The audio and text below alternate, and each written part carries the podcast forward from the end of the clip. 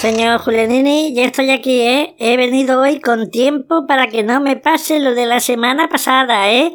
Que, que el podcast era a las 10 y, y luego resulta que se grababa a las 3, ¿eh? Ya estoy... Señor Julianini. Señor Julianini. Señor Julianini. Qué raro, pues sí, me ha mandado un audio que decía que, que la reunión era a las 10. A ver. Hola Parkinson, acuérdate que esta semana cambiamos. No vamos a grabar a las 10. Esta semana vamos a grabar a las 3. Acuérdate, ¿eh? A las 3 en punto. Pues eso, me ha dicho a las 10 y, y aquí estoy y, y no hay nadie. Yo de verdad es que no sé, con esta gente que no más claro. Pues nada, pues si no están, yo me voy, no puedo hacer otra cosa. Dos mil años más tarde. Hola, muy buenas, bienvenidos al programa número 6 de la cuarta temporada del podcast Tu Podcast, Cuentos del Derecho y del Revés. Dentro música.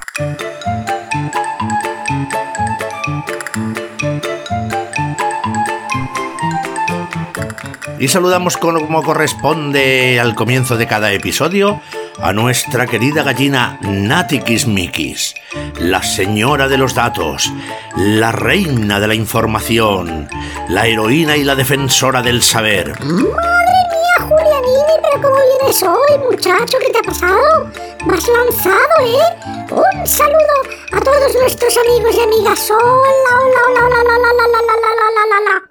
Estoy deseando saber dónde nos vamos hoy.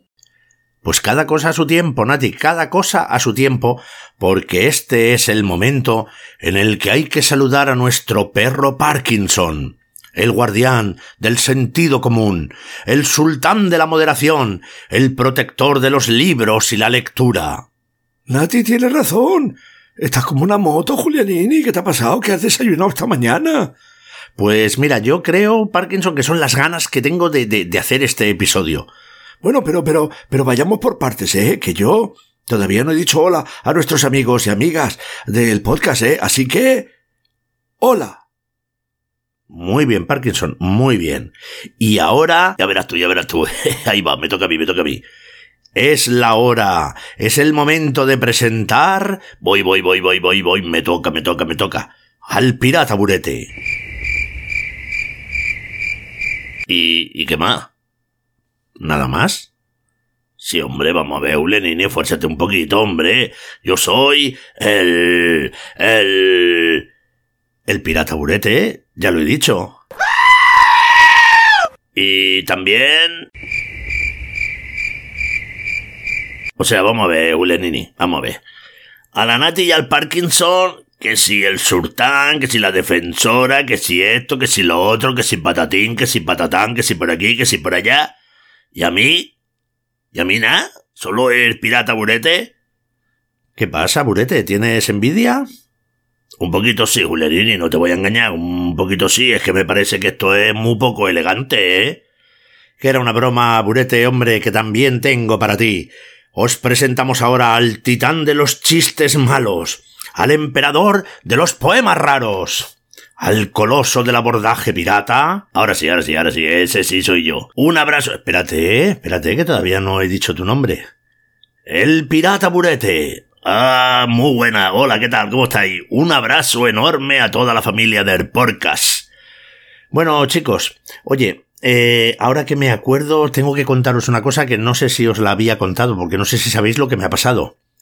¿Cómo quiere que lo sepamos, Lenini? ¿Ni que fuéramos adivinos? Pues, pues escuchad, escuchad que vais a alucinar, mirad.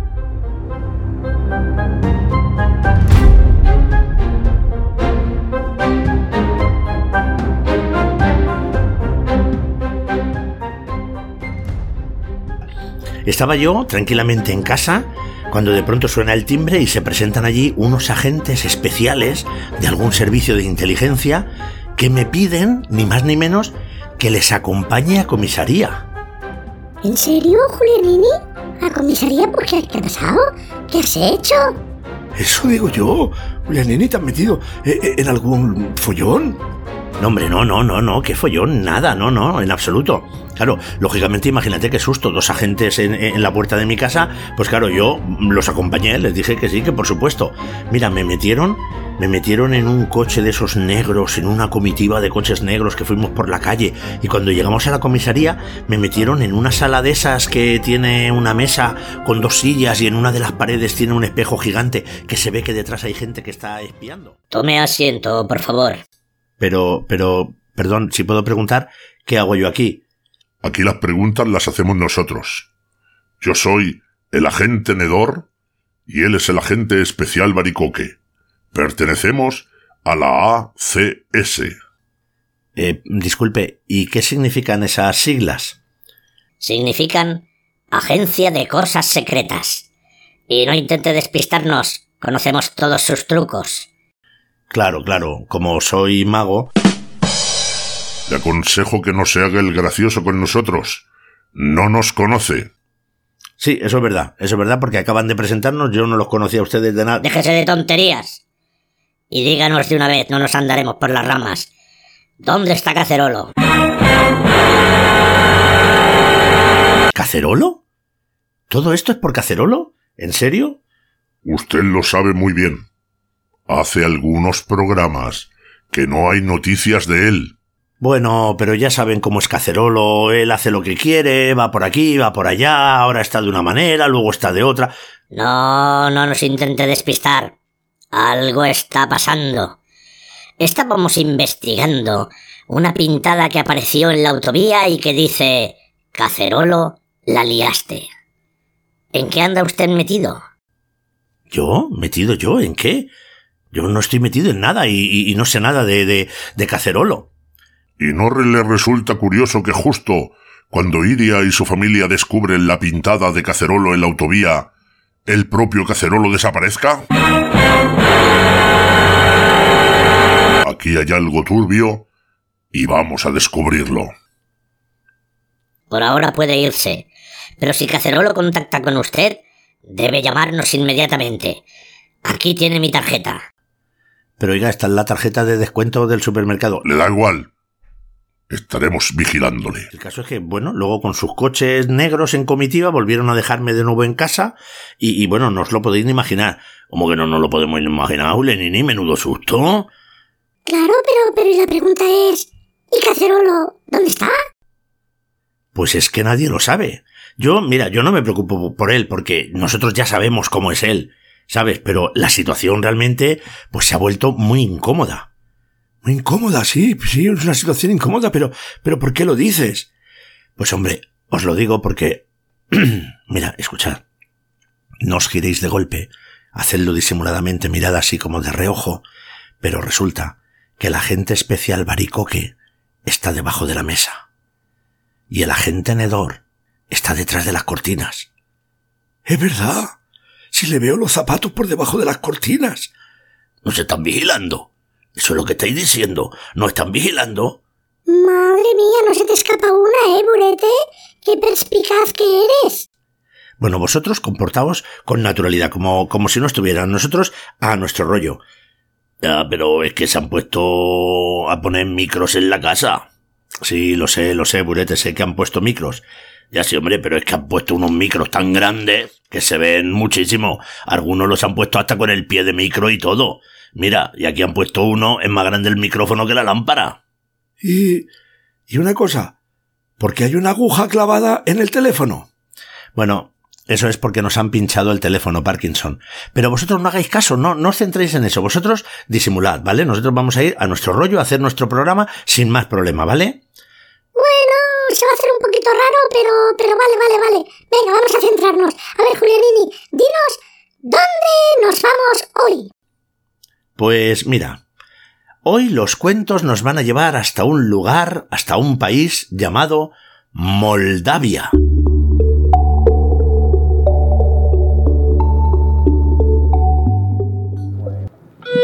Están hablando de Moldavia. Cambio. Seguiremos la pista moldava. Cambio y corto. Investiguen lo que quieran ustedes, pero por favor no hablen tan alto porque estamos grabando un podcast y, y se cuelan en el audio. Lo siento, perdone. Cambio y corto. Bueno chicos, como os decía, nos vamos a ir a Moldavia. Y en este caso, en el programa de hoy resulta que también atendemos una petición. En este caso, esta semana, ha sido nuestra amiga Iria la que nos ha pedido si podíamos contar un cuento moldavo, un cuento de Moldavia. ¿Y por qué nos lo dice? Pues porque Iria tiene tres amigos que son de allí, que son de Moldavia, que se llaman Alex, María y Georgana. Espero haberlo dicho bien, ¿eh? que a lo mejor se dice de otra manera. Pues, pues mira, yo me alegro porque tengo que reconocer una cosa, que yo sé muy poquito, muy poquito sobre Moldavia. Pues, pues yo no sé nada, porque yo no estaba allí, porque como Moldavia no tiene costa, pues no llegué yo con el barco cuando navegaba por allí por el Mar Negro, como no tiene costa, pues no pude llegar a Moldavia. Sí, sí, sí, además sabéis una cosa, se dice que de hecho, tal vez Moldavia sea uno de los países más desconocidos de Europa. Pues eso es lo que hoy se solucionará cuando tú nos des los 10 datos sobre Moldavia. Sí, sí, por supuesto conoceremos un poquito mejor este país. Uy, pues yo no puedo esperar más. Podemos conocerlos ahora ya, Julianini. Que es que como no sé nada, me gustaría saber. Por supuesto que sí, Parkinson. Faltaría más. Vamos a ello, vamos con los 10 datos que Nati nos va a dar, 10 datos curiosos sobre Moldavia. Dentro, música.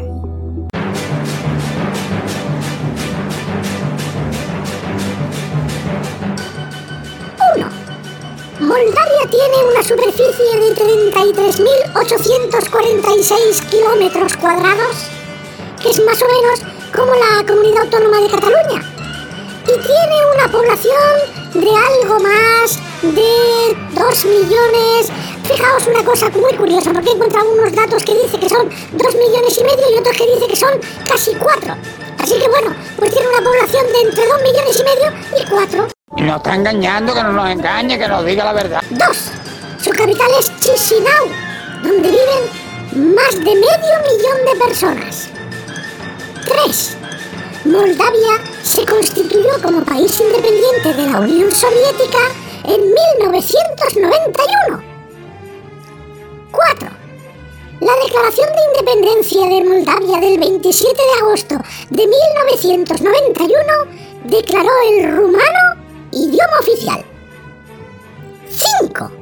La bandera de Moldavia tiene una pequeña particularidad es la única del mundo, junto con la de Paraguay y Arabia Saudí, que tiene el anverso y el reverso de la bandera diferente. Hasta el 2010, el águila que aparece en la parte delantera no aparecía en la parte trasera de la bandera, pero desde el 2010 aparece el águila tanto delante como detrás, pero en cada lado, y eso lo hace diferente, el águila mira en una dirección diferente. 6. En Moldavia existe la bodega subterránea más grande del mundo. Tiene más de 120 kilómetros de túneles y galerías y alberga más de un millón de botellas de vino. 7. La moneda oficial del país es el leu moldavo. El leu moldavo. Leu significa león. 8. Moldavia carece de grandes montañas. De hecho, el punto más alto del país es la colina Balanesti, que tiene solo 430 metros de altura. 9. Se calcula que más de 20.000 moldavos viven en España. 10.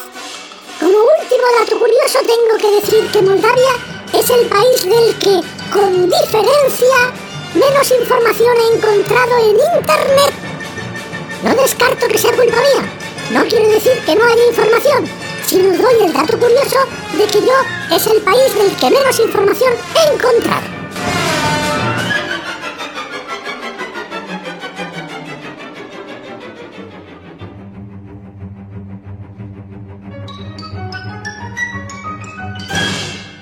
Mira tú por dónde, ¿eh? Es que también hay una cosa curiosa, ¿eh? ¿No os pasa a vosotros también que cuanta menos información tenéis de algo, más os pica el gusanillo de saber? Sí, sí, es verdad, ¿eh? A veces pasa, es cierto. Y, con Moldavia a mí me pasa eso. Pues, pues mirad, esto mismo que le ha pasado a Nati, esto mismo nos ha pasado a nosotros con el cuento. De, lo primero que he hecho yo ha sido buscar entre todos los libros que yo tengo, pues algún cuento moldavo. Entre todos los libros, en el repaso que yo he pegado, he encontrado, atención, solo uno. Solo un cuento moldavo que estaba en el libro Cuentos de todos los colores de la editorial Molino. Y solamente ese, pero era un cuento tan corto, tan corto que casi no nos ocupaba de tiempo en el podcast. Entonces, claro, me puse a buscar y a buscar y a buscar y no encontraba nada. No encontraba nada. Entonces lo siguiente que pensé fue, voy a buscar alguna asociación de moldavos en España para contactar con ellos a ver si me puede facilitar algún, el acceso a algunos cuentos tradicionales suyos. Bueno, sé que existen, he encontrado que existen, que han participado en distintos eventos, pero no he encontrado ni una sola forma de poder contactar con ellos. A lo mejor es que yo soy un poco borrico buscando cosas. Que puede ser, seguramente. No, seguramente no, y ya te digo yo que tú eres un borrico. Gracias, purete. Pero ha sido imposible. Y entonces dije, ya está, nos queda la única manera, la última manera de contactar y de conocer algo sobre los cuentos tradicionales moldavos. ¿Y qué hicimos?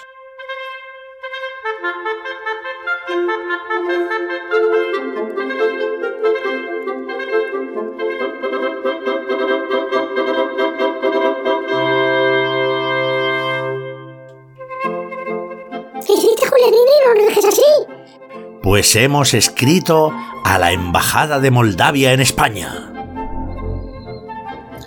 ¿Y sabéis qué nos han contestado? ¿Qué nos han contestado, Lenini? ¿Qué nos han contestado? Pues nos han contestado una respuesta automática que se produce cada vez que les escribes, que es te agradecen que te les escribas y que en breve resolverán tu asunto. Bueno, pues nuestro asunto está sin resolver porque no nos ha escrito nadie, ni nos ha dicho nadie de la embajada, ni ojos tienes en la cara, como decía mi madre.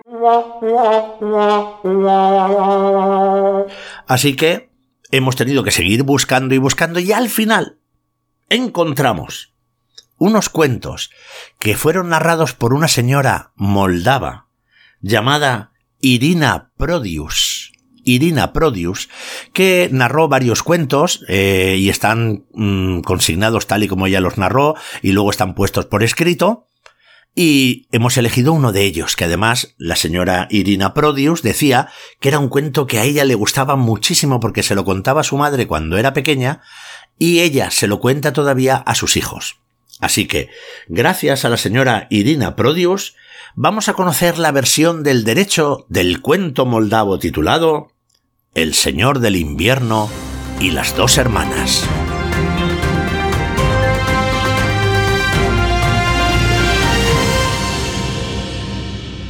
Bueno, hacemos un pequeño inciso porque es importante darle a cada uno lo suyo.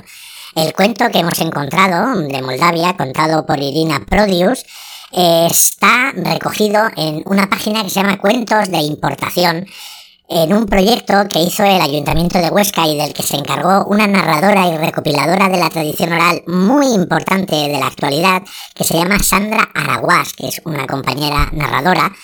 Y dentro de ese trabajo que ella hizo, pues lo que hizo fue recopilar un montón de cuentos contados por gente que venía de otros lugares. Y dentro de este proyecto encontramos este cuento que es El Señor del Invierno y las dos hermanas. Y después de haber dado el crédito a las personas que le corresponde, esta es la versión del Señor del Invierno y las dos hermanas.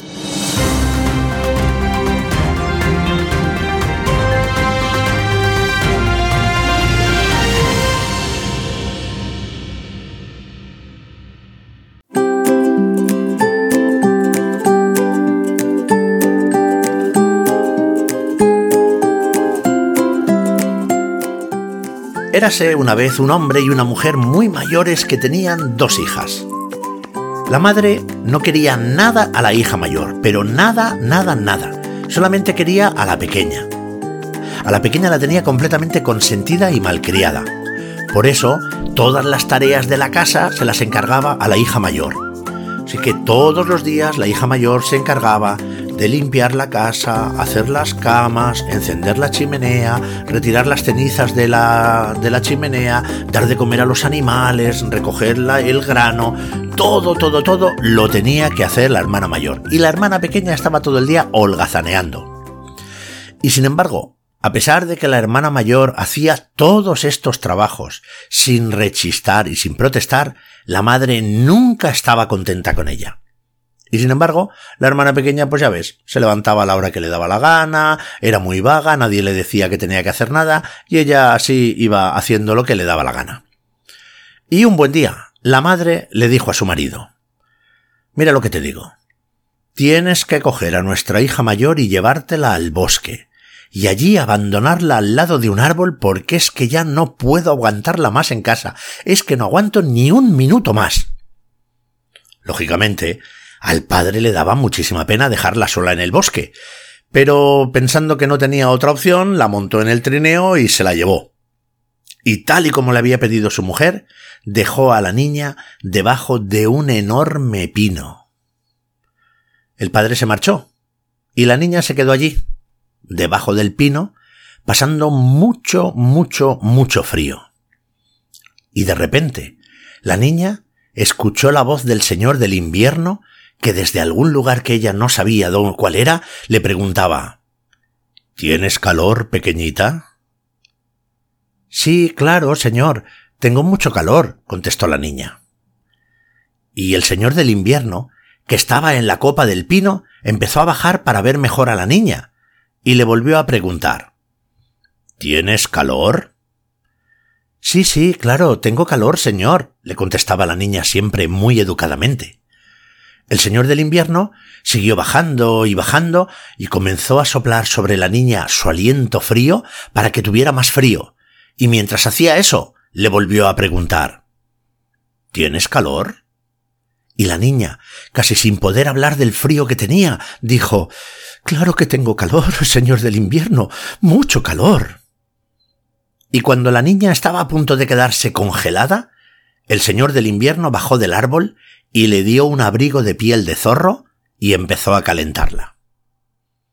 Al día siguiente el padre, removido por los remordimientos, pues fue al bosque a buscar a la niña a ver cómo estaba, y se sorprendió al encontrar a su hija sana y salva, con un abrigo de pieles precioso y además muy muy caliente, y sobre todo con un baúl lleno de enormes tesoros que eran regalos que le había hecho el señor del invierno por ser tan educada. De manera que te puedes imaginar, el padre cogió a la niña, cogió al tesoro y se los llevó de nuevo a casa.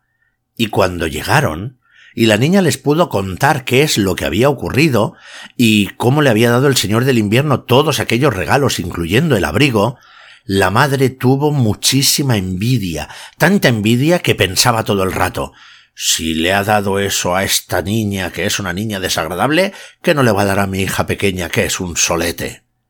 Así que, muerta de envidia, como decimos, le dijo al marido Mañana mismo te llevas a nuestra hija pequeña y la dejas exactamente en el mismo sitio, en el mismo árbol, para que el señor del invierno la vea y le dé a ella regalos, que estoy convencida que le dará regalos muchísimo mejores que los que le ha dado a la mayor. El padre al día siguiente, sin rechistar, se llevó al mismo lugar a su hija pequeña y la dejó allí. En algún momento la niña pequeña escuchó la voz del señor del invierno que le preguntaba ¿Tienes calor, hija mía? No. Tengo mucho frío. contestó de malos modos. El señor del invierno, igual que había hecho con la hermana mayor, se fue acercando a ella bajando por el pino y le volvió a preguntar ¿Tienes calor, pequeña? No.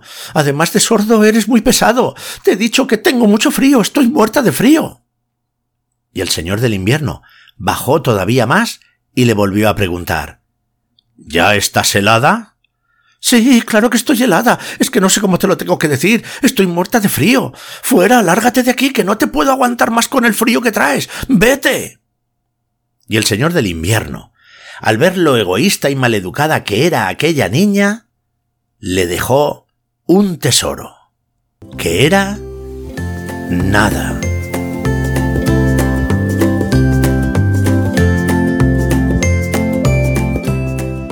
Y cuando el padre regresó por la mañana siguiente a buscar a su hija pequeña, la encontró tiritando de frío, sin nada, sin un miserable abrigo siquiera.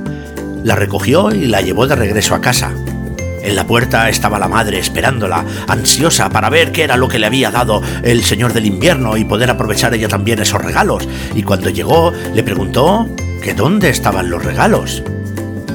La hija pequeña le dijo que no traía nada salvo un frío terrible. Y entonces la madre comprendió con mucha rabia que su hija pequeña se había quedado sin nada por ser vaga y maleducada.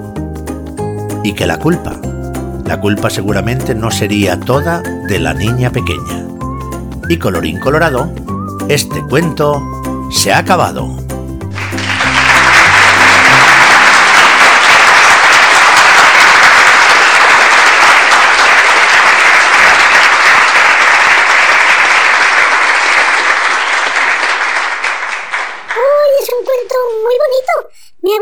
Mucho. Y, y además me recuerda a algunos, a algunos otros cuentos de otras partes. De otras partes que hemos leído o hemos conocido. ¿Puedes saberse de qué te ríes, Burete? ¿Será posible? Eso digo yo, eso digo yo, Burete, que está aquí Nati intentando explicarnos algo y tú con el jejejejeje. No, no hace falta que se lo preguntes. Yo lo sé. Yo te puedo decir exactamente qué es lo que le pasa a Burete. Lo que me pasa son dos cosas. Una, me hace mucha gracia que aquí estamos siempre en silencio, pero en cuanto encendemos el micro para hacer el podcast, los perros del vecindario se ponen a ladrar como si no hubiera un mañana, que es que no se callan y es que es automático sentarnos a grabar el podcast y los perros se vuelven locos. Yo no sé si es que alguien les dice que estamos grabando. Y bueno, y lo otro tengo que reconocer que es que me hace mucha gracia porque claro, estáis pintando lo complicado que ha sido encontrar información y encontrar un cuento de Mordavia y tal, entonces, y me estoy imaginando cómo lo va a tener el Parkinson para hablarnos de libros infantiles mordavos. Pues te voy a decir una cosa. Te voy a decir la verdad. Fatal. Lo tengo fatal. Porque, claro, como ha pasado a Julianini, a mí me ha sido prácticamente imposible encontrar información sobre la literatura infantil de Moldavia. Bueno, corrijo. Quito el casi, no ha sido casi imposible.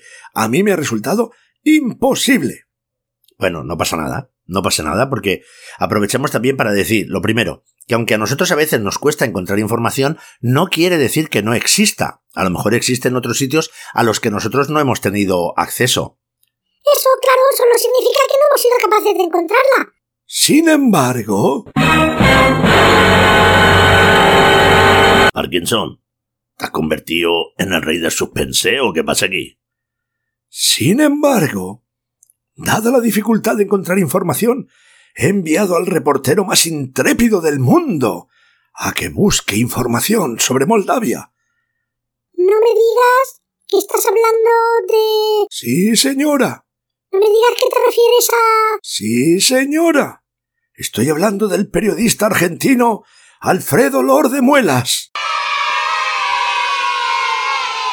Como, como estaba resultando tan complicado encontrar información, le he pedido a él, que sabéis que es de los mayores investigadores, que es el que le debemos los bombazos periodísticos más grandes, le he pedido a él que investigue algo para ofrecernos alguna información sobre Moldavia. Y aquí tengo el reportaje que me ha mandado. ¿Queréis escucharlo? Van a poner un reportaje, cambio. Procedo a grabarlo. Cambio y corto. Ya no me acordaba yo de estos dos, madre mía. Anda, Parkinson, ponnos el reportaje.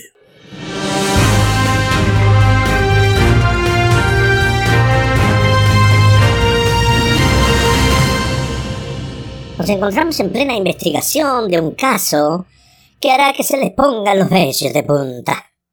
Les habla el reportero argentino, su reportero favorito, Alfredo Lor de Muelas. Llevamos meses tras la pista de Moldavia para conseguir cierta información. Perdone, perdone, eh, una pregunta. ¿Eso que está usted haciendo eh, acento argentino? ¿Lo viste? ¿Lo viste? Por supuesto que sí, pibe. Pues le voy a decir una cosa, es el peor acento argentino que he escuchado en toda mi vida. Gracias, gracias, pibe. Como decía, tras días sobre la pista moldava, hemos encontrado respuestas. Nos encontramos aquí con la señora Francisca Lurienta, que afirma tener una relación con Moldavia, ¿cómo lo viste? Buenos días, señora Francisca. Buenos días, joven. Según nos han informado algunas fuentes relacionadas con el caso, ¿usted tiene algún tipo de relación con Moldavia? Pues sí, verá. Relación que en este episodio del podcast está envuelta en una niebla, tras la niebla del misterio. Todo Pero empezó. estamos dispuestos a disipar esa niebla y arrojar luz sobre el asunto. ¿Qué puede contarnos, señora Francisca? ¿Ya puedo hablar? Hijo mío, ¿por qué no te callas? ¿Vas a callarte ya? ¿Ya puedo hablar? Por supuesto, señora. Adelante. Le escuchamos. Todo comenzó cuando... La señora Francisca Lurienta está a punto de desvelar su relación con Moldavia. A punto, a punto no creo, joven. Porque no se calle usted ni debajo del agua. Adelante, adelante, señora Francisca Lurienta. Cuéntenos. Todo comenzó una noche en la que mi marido y yo, ¿Estaba usted con su marido? además de pesado, ¿es usted sordo? Estaba con mi marido y escuchamos unos misteriosos ruidos. Ruidos misteriosos. ¿Y qué pasó después? Pues que aquello... A mi marido y a mí... Moldavia mucho miedo. Interesante, continúe. Al cabo de varios días, Pasaron los días. los ruidos se hicieron molestos. Se le está pegando el acento argentino, señora. ¿Y entonces qué pasó? Entonces, eso, se hicieron ruidos molestos. Y, y eso, Moldavia coraje a mi marido y a mí. Coraje. Eso. Eso, coraje. Moldavia rabia. Es fascinante todo lo que nos cuenta. Prosiga, prosiga. Lo que pasa que es, luego subimos a casa de los vecinos. Y cuando nos enteramos de lo que pasaba, ¿Qué pasó? ¿Qué pasó cuando se enteró, señora? pues que después, Moldavia mucha pena. Pues ya lo han oído. Queridos telespectadores, queridos, queridos televidentes, queridos en general. Jugosas declaraciones que la señora Francisca Lurienta nos hace sobre Moldavia, que arroja luz sobre el tema. Mientras tanto, devolvemos la conexión. Perdone, yo ya puedo irme a casa. Sí, sí, no moleste más, señora, por favor, hágase a un lado. Devolvemos la conexión, queridos televidentes.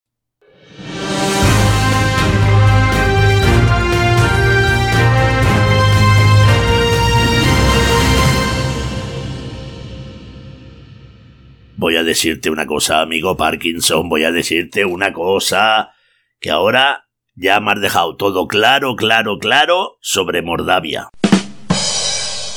Bueno, eh, te voy a decir una cosa, es que yo creía... Mi caso, Parkinson, mi caso. Vamos a ver, lo has intentado, lo que pasa es que, oye, pues ha sido imposible hasta para él. Y eso es lo que cuenta. Lo has intentado y eso es lo que cuenta.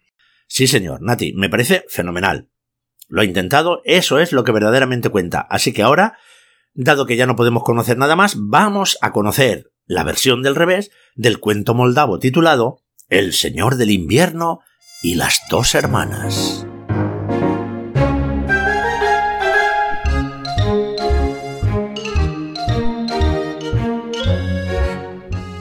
Érase una vez Julianini, Pero, pero ¿por qué me interrumpe, Purete? ¿No ves que estaba ya contando la versión del revés del cuento?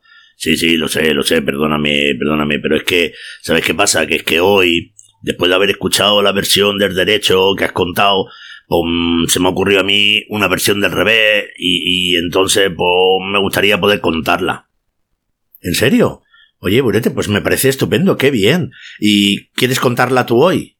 Sí, hombre, pues si pudiera ser. Claro que puede ser, hombre, pero sí me parece, me parece magnífico que haya participación de todos vosotros en todas las partes del podcast. Así que, adelante, Burete. Hoy, Burete nos va a contar la versión del revés del cuento moldavo titulado El Señor del Invierno y las dos hermanas. Eh, ¿Te vale la música que había elegido o, o quieres otra? No, no, está bien, está bien, esa música me vale, lánzala, lánzala.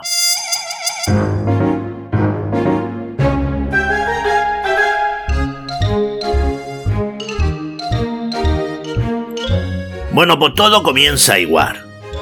El padre, la madre, las dos hijas, una que trabaja, la otra que no hace nada, la madre que le dice al padre que se lleve a la mayor y la abandone en el bosque. Y entonces, en ese momento, el padre le dice, ¿Pero tú estás bien de la cabeza o qué te pasa?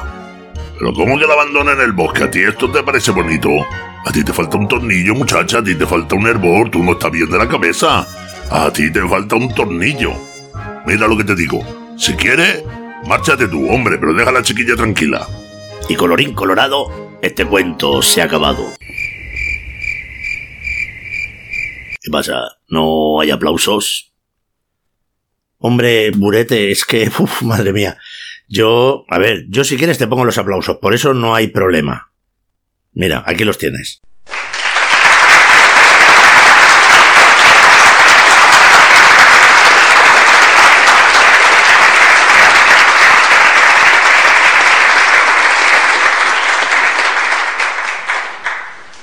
Que el cuento, la versión del revés, te ha quedado un poquito corta.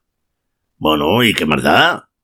No, es que no es bonito lo que hace la madre. Ese era mi final. Iba a decir cosas peores de la madre, ¿eh? que me he callado, que me, me, me he contenido. ¡Somugroso! ¡Cabeza canasto! ¡Tobillo cabra! Pues no pasa las otras palabras. ¡Sarno falto sopa! ¡Que tiene un pescuezo igual con gorrino! ¡Cabezón! Hay un cabezón que tiene, pues no parece un mendrugo de pan seco. ¡Hocico pollo! ¡Velana! ¡Pasuro cuerpo tordo nalgas tunas tripardules! ¡Y ovariles! ¡Vientroso, zumayo, zamarro, estomagante! ¡Hay la feria! ¡Pisamosto! ¡Ojo sapo! ¡Ansia rota! ¡Pelo pimentón! ¡Boca sable! ¡Vacín orinalo! ¡Potroso! ¡Que tiene la cabeza como un tapón de una alberca! Si tú no te caes de la cama te vacias. Ya, ya, no, no, claro, sí, yo te entiendo. Pero bueno, también tenemos que entender que hay veces que los cuentos, como reflejan las cosas de la vida, pues a veces reflejan también la crueldad que, aunque no nos guste, y aunque nos parezca mal, pues tenemos que reconocer que a veces está presente en la vida. Pero bueno, yo te doy la razón. Pero ¿qué te parece, Burete, si contamos una versión del revés que sea un poquito más larga? Bueno, venga, vale, tira, tira, tira. Y además, mira, nos sirve hasta la misma música que teníamos. Vamos allá.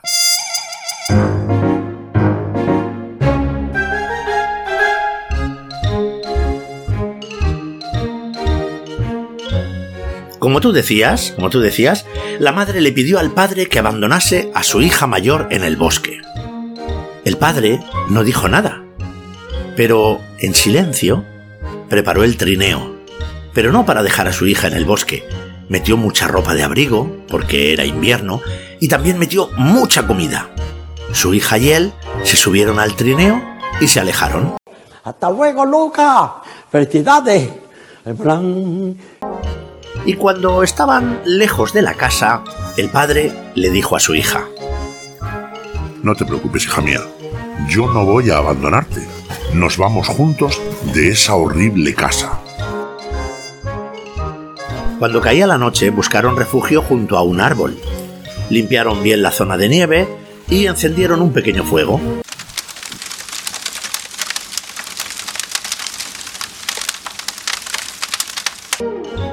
Y en ese momento apareció ante ellos ni más ni menos que el Señor del invierno. Venía triste, se le veía triste, y el motivo de su tristeza era que hacía mucho tiempo que estaba solo, hacía mucho tiempo que el Señor del invierno no tenía compañía. Y el padre, ni corto ni perezoso, le invitó a sentarse junto a ellos y charlar. Me encantaría. Pero como soy el señor del invierno, no puedo sentarme junto a un fuego, lo siento. Oh, pues no te preocupes, no te preocupes. Mira, acércate porque nosotros podemos apagar el fuego sin problema. Nosotros, si tenemos frío, nos taparemos con las pieles y con las mantas que traemos. Y de esta manera pudieron estar juntos un rato charlando como amigos el señor del invierno junto con el padre y la hija mayor. Y cuando se despidieron, el señor del invierno dijo Habéis sido muy buenos y amables conmigo. ¿Cómo puedo devolveros el favor? No hace falta, no hace falta que nos devuelvas nada, dijo el padre. y aún nosotros queremos hacerte un regalo mayor. Mira, ¿qué te parece que en lugar de tener que vagar solo por estos bosques, te demos un lugar donde vivir? ¿Un lugar donde vivir? Sí, una casa. Yo tengo una casita que es así y así. Ay, te puedo dar una casa donde vivir, te puedo explicar dónde es y tú irías allí y allí podrías vivir perfectamente con todas las comodidades. Solamente te pido una cosa, es que a esa casa esperes un par de semanas para acudir, para que a mí me dé tiempo a prepararlo todo.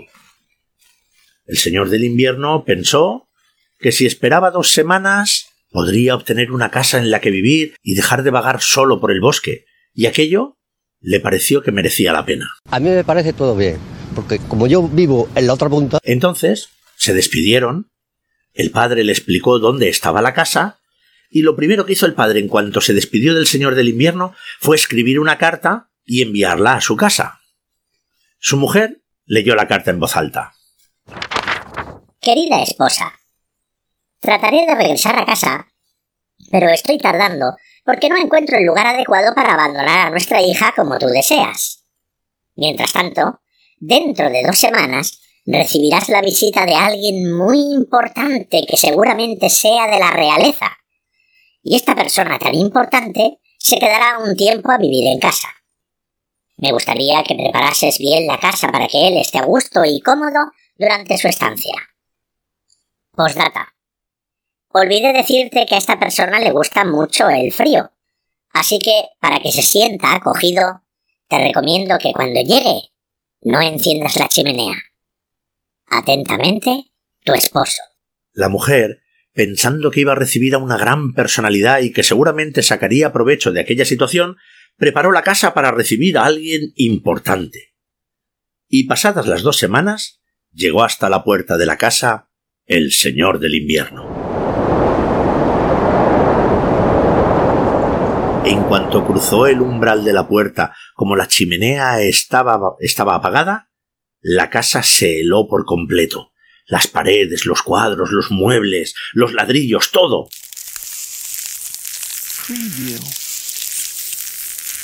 De modo que a partir de ese momento la madre y la hija estaban en todo momento heladas y no podían encender la chimenea. Así que al cabo de unos días que la hija pequeña ya no podía aguantar más, le preguntó a su madre Madre, madre, ¿cuándo cree que se va a marchar este invitado tan pesado?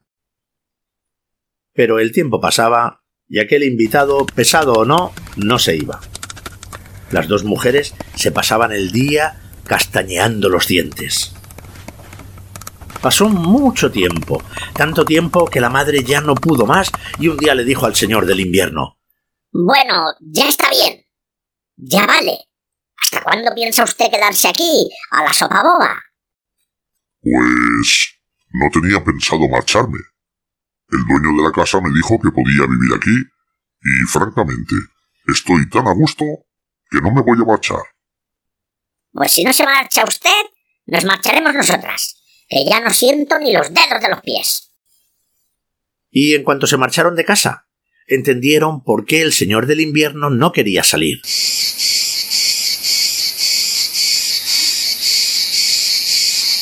Porque ya había pasado tanto tiempo que había llegado ya el señor del verano. Y ahora, a la madre y a la hija les esperaba una enorme caminata, cargadas con todos los enseres de la casa y a más de cuarenta grados a la sombra. ¿Por qué, señor? ¿Por qué? Regalo del señor del verano.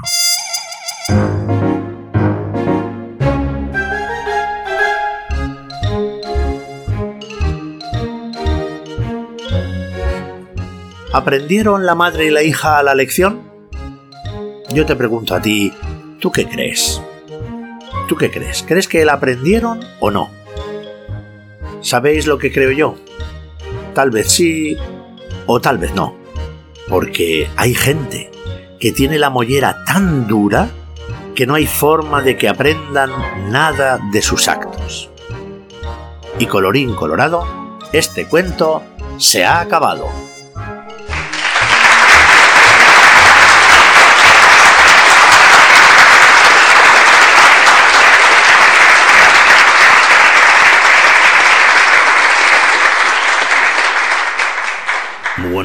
Julianini, muy bueno. Me ha gustado, a ver, me gustaba mucho el mío, eh, también tengo que decirlo, porque el mío iba ahí al meollo de la cuestión, pero el tuyo no ha estado mal, no ha estado mal. Sí, sí, ha estado muy bien, a mí me ha gustado mucho. Pero estoy yo pensando, claro, la semana pasada no tuvimos sección de la palabra del día, porque claro, planteamos tantísimas palabras que tenemos nosotros en nuestro idioma del griego, que claro, pues no quisimos coger ninguna. Pero me imagino, Julianini, que esta semana sí habrá sección La Palabra del Día, ¿no? Por supuesto, por supuesto que sí, Parkinson. Mira, de hecho, aquí llega la sección...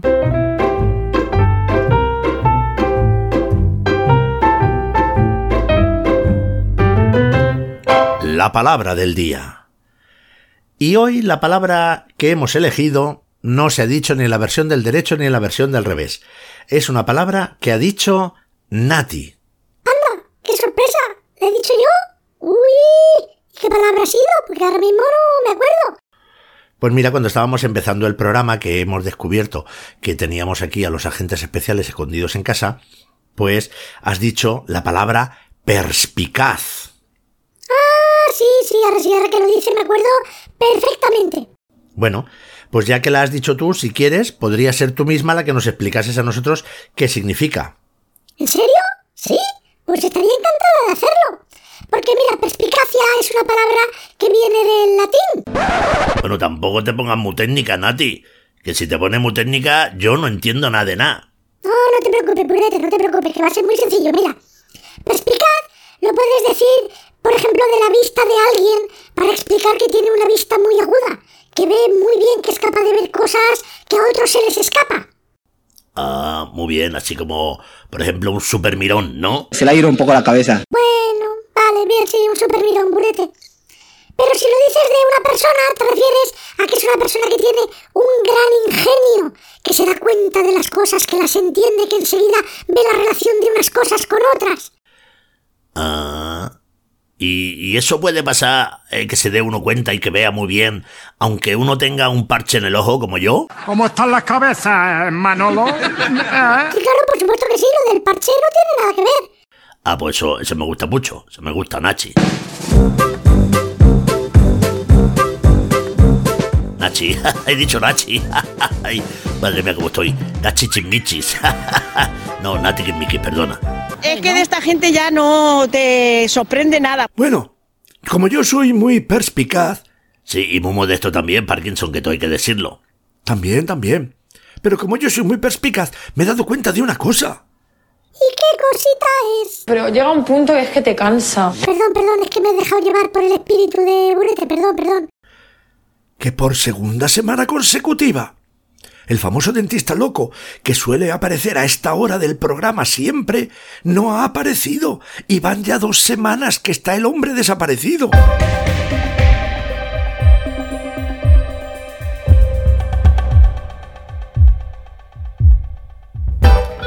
Atento, están hablando de otro posible desaparecido. Cambio. Tomo nota, agente especial Baricoque. Cambio y puesto.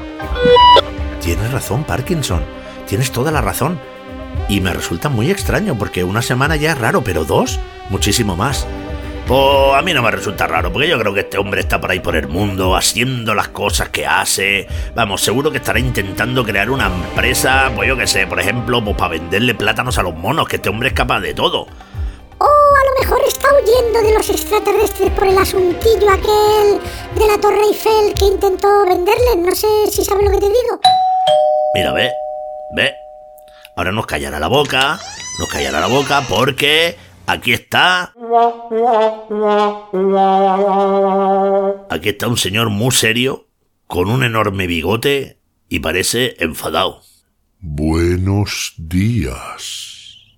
Buenos días, buenos días. Aquí tengo el gusto de anunciar. Soy el notario Olegario. Pase usted, pase usted, pase usted. Chico, chico, escuchad. Os presento al funcionario glotario. No, disculpe. Notario Olegario. Oh, pues casi lo mismo, ¿no? Bueno, no le haga usted mucho caso al pirata Burete, que a veces se pone el muy raro. ¿A qué debemos que nos visite ni más ni menos que un notario? Verán, mi función es la de escuchar todos los programas que hacen ustedes. Anda. ¿Y eso? A cada notario se le asigna un podcast y yo he tenido la malísima suerte de que me tocase el suyo. Bueno, pues gracias por el cumplido, hombre. Nuestro trabajo consiste en anotar todo lo que dicen para después comprobar que lo que han dicho lo hagan. ¿Y eso lo hace usted solo? Bueno, tengo un ayudante que es una oyente en prácticas. No me diga usted que esa ayudante de notaria se llama Iria por casualidad. ¿Cómo lo sabe? No, no lo sabía, no lo sabía, pero lo suponía. Bueno, sí, sí, todo esto está muy bien, pero ¿y por qué nos cuenta usted todo esto? Porque han incurrido ustedes en una gravísima falta. En el programa 3 de esta temporada, es decir, de la temporada 4, prometieron ustedes que el pirata Burete haría las sintonías del siguiente programa con unas poesías. Y eso no pasó. Por eso he venido. O solucionamos esto en el siguiente episodio, o me veré obligado a llamar a la policía del podcast y que sean ellos los que tomen las medidas oportunas. Pero... Ni peros ni peras. Bastante tengo yo con tener que escuchar este podcast de locos para que además me pongan peros. Que tengan un buen día. Avisados están. Menudo carácter se gasta este señor, ¿eh? Madre mía. Pues para mí, que este señor ya nació enfadado. Bueno, mirad, ¿sabéis lo que os digo? No importa, no importa. Lo que debemos hacer es no olvidarnos de lo que nos ha dicho para hacerlo el próximo programa, porque así nos evitamos problemas. Burete, acuérdate de hacer las sintonías con poesías la semana que viene. Vale, vale, vale, no te preocupes que yo estoy aquí al tanto. Sí, pero yo me sigo preguntando, ¿dónde está el famoso dentista loco del bosque?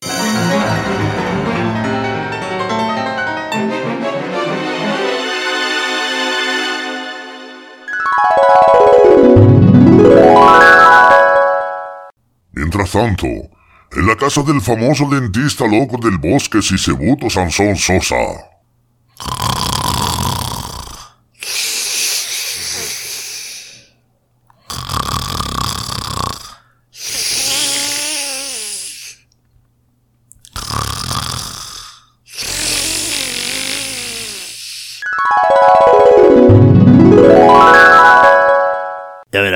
Las cosas tan increíbles que nos cuenta cuando regrese de su viaje.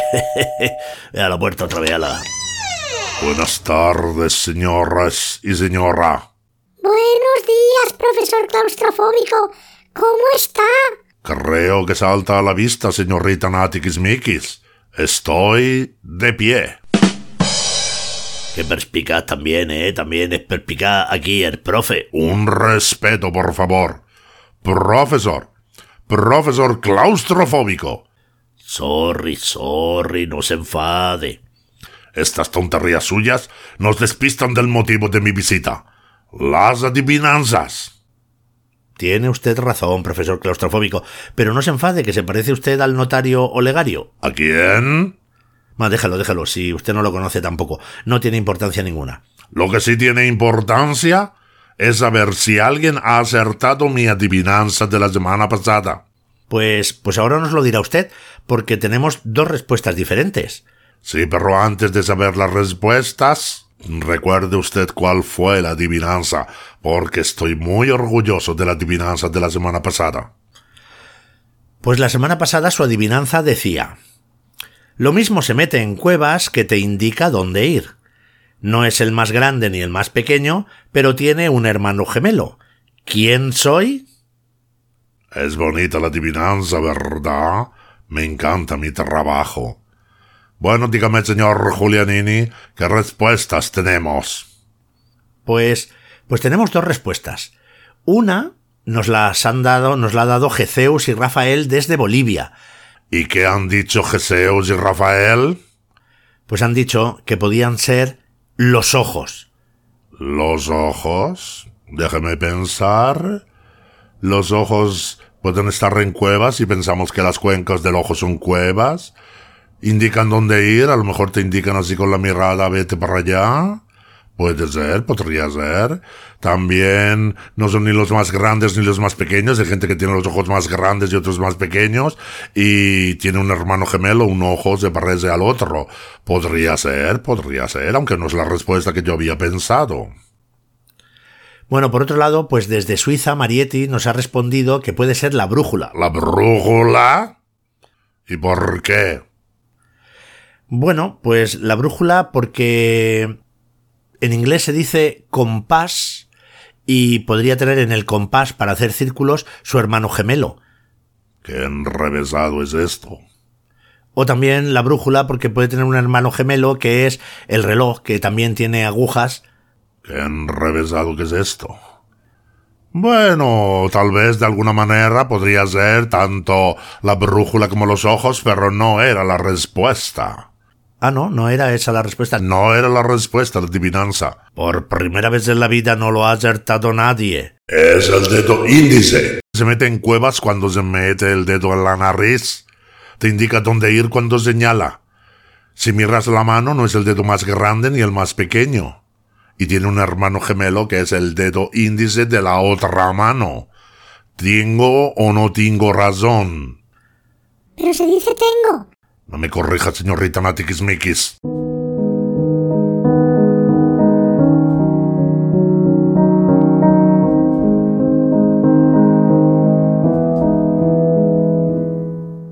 Pero, bueno, ¿qué pasa? ¿No dice usted nada más? No, no digo nada más. ¿Y por qué? ¿Y por qué pone usted ahora esa cara? Se lo voy a decir, señor Parkinson. Porque esta semana, después de mucho tiempo de intentarlo, por fin lo he conseguido.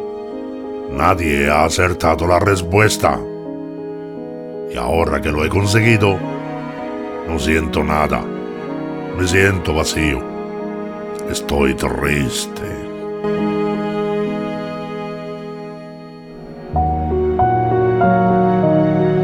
Hombre, no esté usted triste, por favor, porque lo importante, lo importante es que usted cada semana nos brinda material para jugar, para estrujarnos la cabeza, para pensar, para hacer relaciones, y eso hacemos.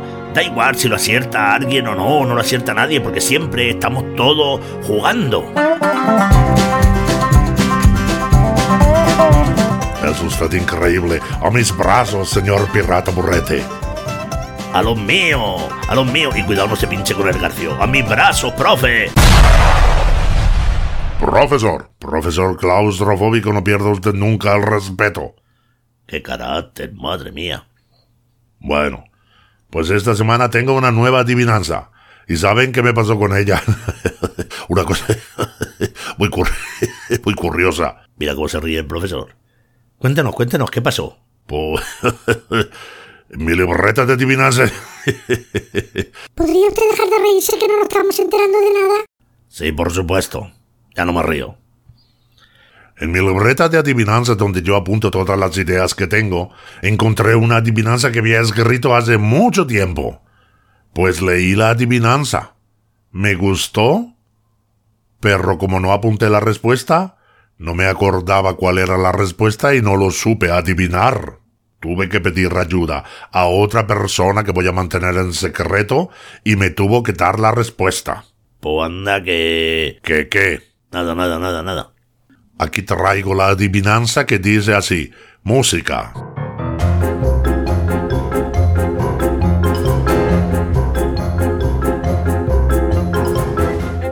Asas sin azar, guarda para sacar y su destino condenada es acabar reciclada. Repito, asas sin azar, guarda para sacar y su destino condenada es acabar reciclada. ¿Y ahora? ¡A jugar! ¿Quién ha dicho esa tontería? No, no, no, no, no, no, no se preocupe, profesor claustrofóbico. No lo ha dicho nadie. Estos son, son pequeñas cositas que saco yo y, pongo un poco pues, por, por hacer la risa, por hacer la gracia. Pues no tiene usted ni pizca de gracia. Adiós. Madre mía, este hombre siempre nos deja de golpe, ¿eh? ¡Qué brusco!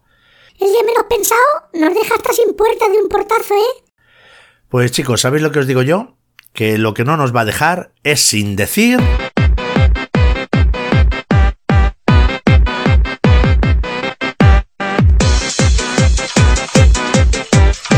sin decir que nos hace muchísima ilusión estar otro capítulo más con vosotros, otro episodio más, que nos hace muy felices haber descubierto que esta última semana ha habido escuchas nuevas ni más ni menos que desde Kenia y desde Marruecos.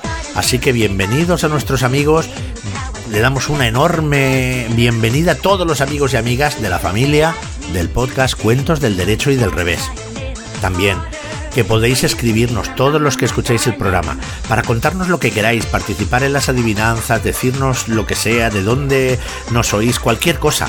Lo podéis hacer al correo del programa cuentos del derecho y del revés gmail.com en las páginas de la magia de Julianini de Facebook o Instagram con mensaje privado o también nos podéis escribir en la comunidad de iVoox. Ahí podéis escribirnos lo que queráis.